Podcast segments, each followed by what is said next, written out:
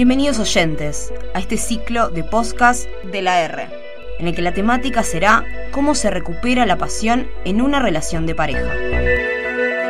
Para ello, durante cinco capítulos nos acompañará la sexóloga Paola Granatis. Cómo recuperar la pasión en una relación de pareja.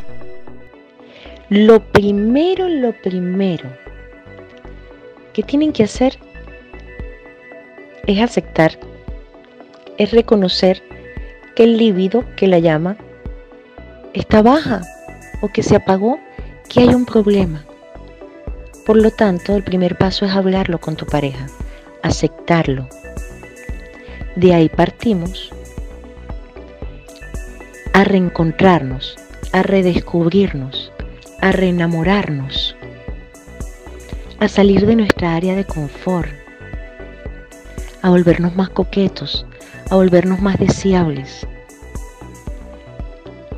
a salir de la cama, a innovar, romper con la rutina.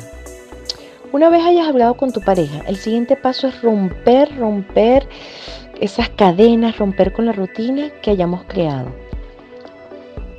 Suele ser habitual que las parejas tiendan a tener relaciones los mismos días de la semana, en horas parecidas, bla, bla, bla, bla, bla. Que es como una obligación, es como un horario, como cuando íbamos para el colegio.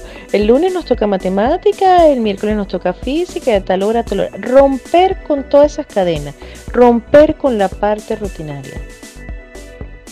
Innovar en la cama, salir del área de confort de la cama. Amigos, existe una cocina, existe un baño, existe el carro, existe un estacionamiento, existe lugares prohibidos. Todo eso ayuda a estimular la adrenalina que le ayuda al ser humano a ponerse más fogoso, a ponerse más hot. Dios, eso cómo incrementa, cómo aviva la parte sexual mostrarnos más sexy, mostrarnos coquetos, cuidarnos más nuestra parte física, utilizar prendas, juguetes, ¿por qué no? Utilizar juguetes. No está mal poner un juguete en nuestra relación, tener citas románticas, noches fuera de nuestra casa, un hotel, una playa,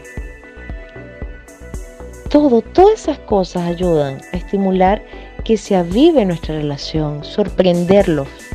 El factor sorpresa, agarrar a nuestra pareja mientras cocina o mientras está haciendo algo ese hombre de la casa, invadir su cuerpo, invadir su espacio, hacerlo sentir deseado o deseada. Eso nos va a ayudar muchísimo.